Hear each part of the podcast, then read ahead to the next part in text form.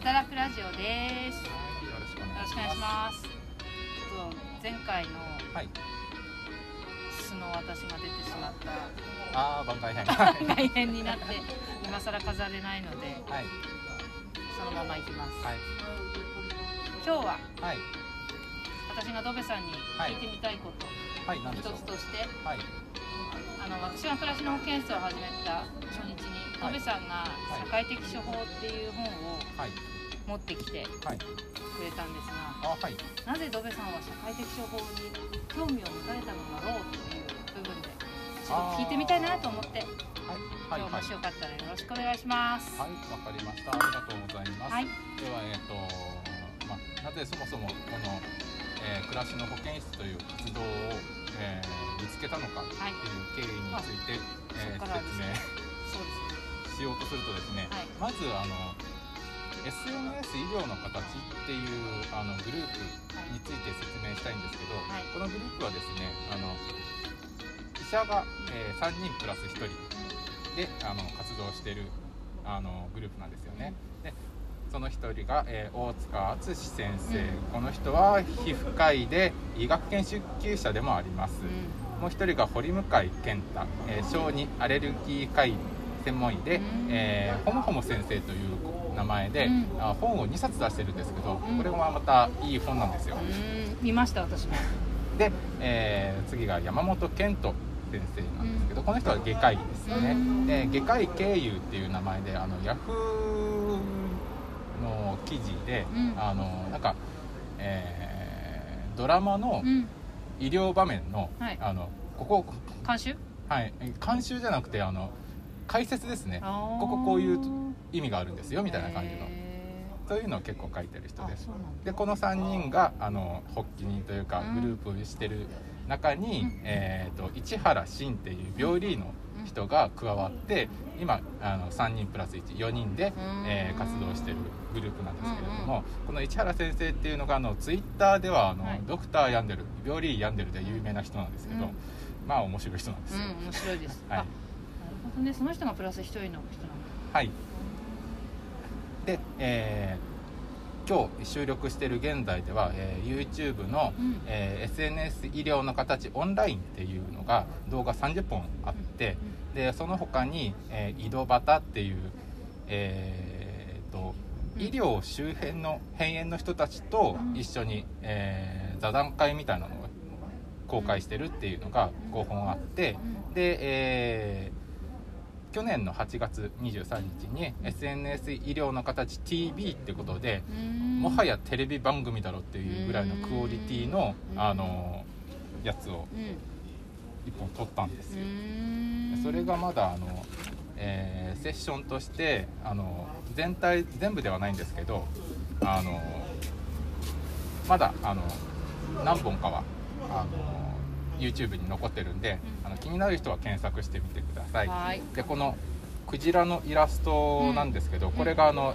SNS 医療の形 TV の、うん。あのイメージイラストみたいな感じになってるんですけど、あのクジラに T シャツ。T シャツ。T シャツも着ています。今日ツも着てきまドベさんはい、で、えークジラがあのスプーンで一すくいされてる、うん。でクジラがこの知性知恵とかうん。知性の象徴になっててでスプーンっていうのはがサジですね、はい。あの一般人にしてとっては最も身近なあの医療機器の医療器具かの一つうん。っていうことでこのモチーフになってるんですけどそのこのイラスト描いたのがあの岡崎まりうん。先生っていう漫画家の人でうん。この人があの「あうん」っていう、えー漫画描いてるんですよね。うん。で「あうん」っていうのがあの最澄と空海のストーリーで最澄といえばあの一宮を照らすっていううん。言葉で有名なんですけれども、まあ、この一宮を照らすっていうのがあの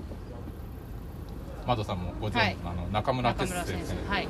のあの行動原理の一つにもなってたりして、うん。まあ、その辺のこともまたおいおい、素晴らしい話していけたらなっていうことなんですけど。なるほどでこの3人プラス1人のおじさまたちがですね、はい。何をしてるかっていうと、はい。えー優しく医療コミュニケーションを試みようという活動なんですよね。優しい医療を目指してます。で優しいっていうのは2通りあって、あの漢字で書くと2通りになるんですけど、えー優しいあのテンダレスとか、うん。カインドレスネスとか、うそんな意味の優しい。いで優しいあのもう一つの方がイージー。うん簡単なってことですよね。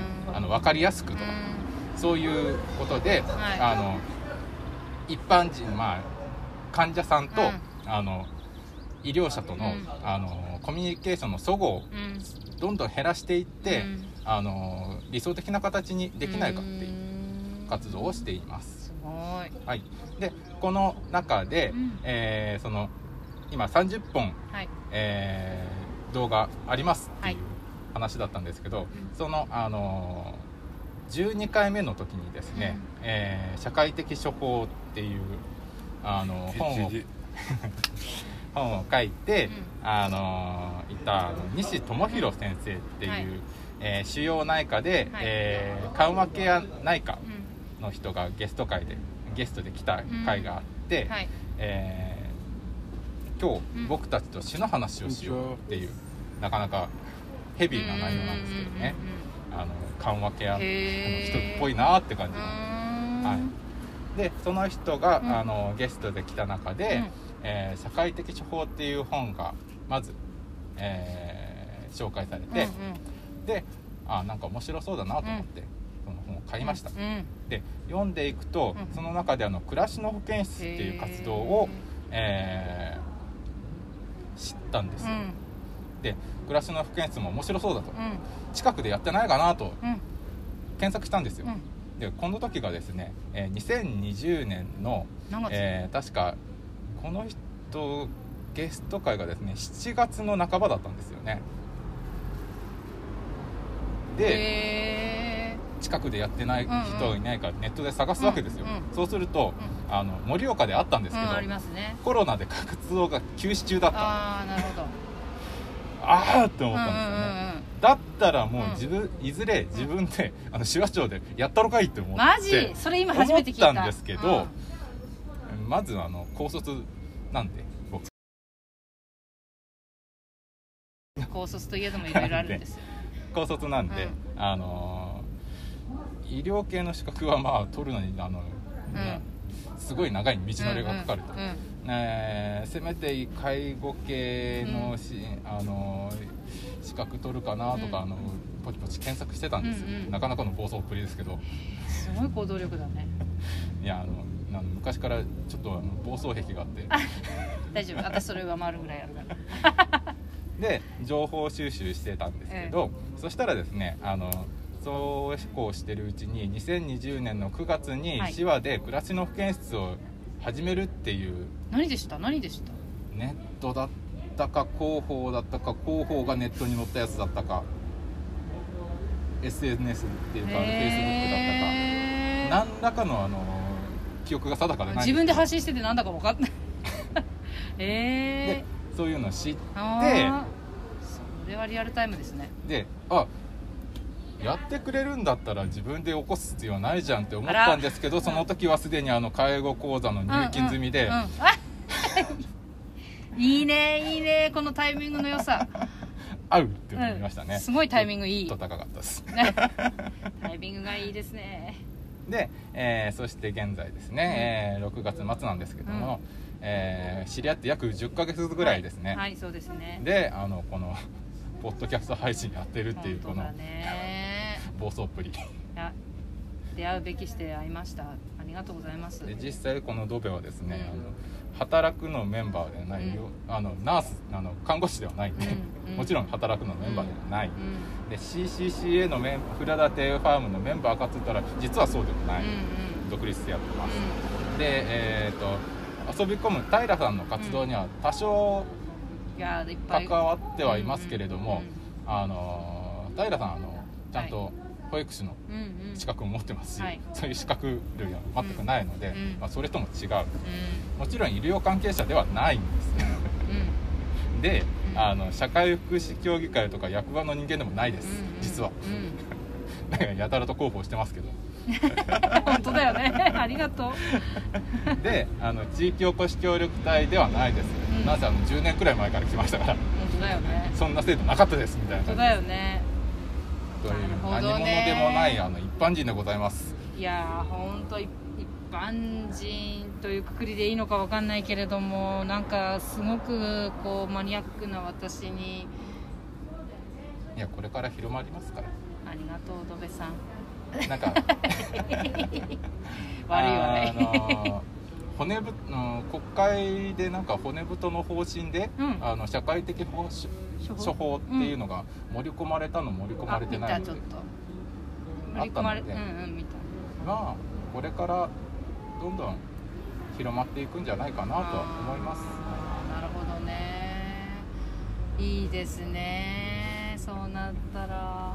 いやすごいドベさん。なんか今日初めて聞いた内容もあって暮らしの保健室をややろうとしていたっていうところがすごく。無謀ですよね。いやそんなことない。あの本当に そんなこだってとない具体的にどうするか全くノープランでややったのがいいと思いや逆に本当出会えてよかったしあのぜひあのその看護師だからとかじゃなくてででできる。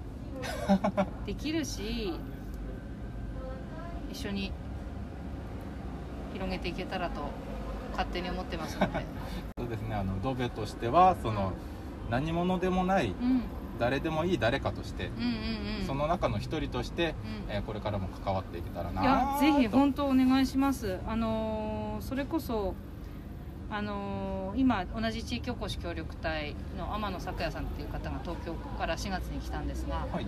その方が東京にいた時に関わっていたはい。小杉湯っていう銭湯知ってる？ドベさん 知ってる？いやわかんないです。あわかんないの、はぜひ見てください。なんか小杉湯でもそのコミュニティナースの方が、はい。もう混ざって、はい。その社会的処方のような処方のような社会的処方の活動をしているので、はい。とってもすごい素敵な活動だしなんか銭湯でやるっていいよなって思う。内容がもうあの散りばめられてるのでぜひちょっと見てほしいです。はいわかりそういったた活動そこの活そこの活動もそれこそ本当看護師だけじゃない方々が混ざってやってるのではい。全然一緒にできたらと思ってます。社会的処方ってはい。にたどり着くっていうか うまく言えない。えー僕の、えードベの方の、えーエピソードは言いましたけど、はい。今度あの私のエピソード。窓さんの方のはい。話ですね。はい。はい。えっと今までなぜ社会的処方をやっているかはい。やっているか携わっているかはいはい。っていう部分ではなんかこうそれこそ可視化したものとして皆さんに提供できるものはまだそんなにはないんですけどはい、目に見える形ではなかなか言え言えない。部分があるんですけど、なんとなく、なんとなくっていうか私なりにははい。さまざま今まで看護師として仕事をしてきて、はいいろんな場で経験させてもらって、はい。中でやっぱりこの社会的手法が大事だって思えたってことだけははい、とても自信があるので、えー長年培ってきたはい。経験の中で、はい。そういういやありがとう。変えてくれて。あるわけですね。そう。あの実感が。実感としてのは確信というか、はい、うんよく言いますもんね。あの当てずっぽうと、うん。あの直感うん。う。んは違ううんうん。で当てずっぽうっていうのは本当に初心者がうん。適当にやっても、うん。あの当たるも発見当たるも発、うん。当たるも発見みたいにあの数打ち当たる理論でやるもんであって、直感っていうのは、はい。ある程度蓄積された、うんはい。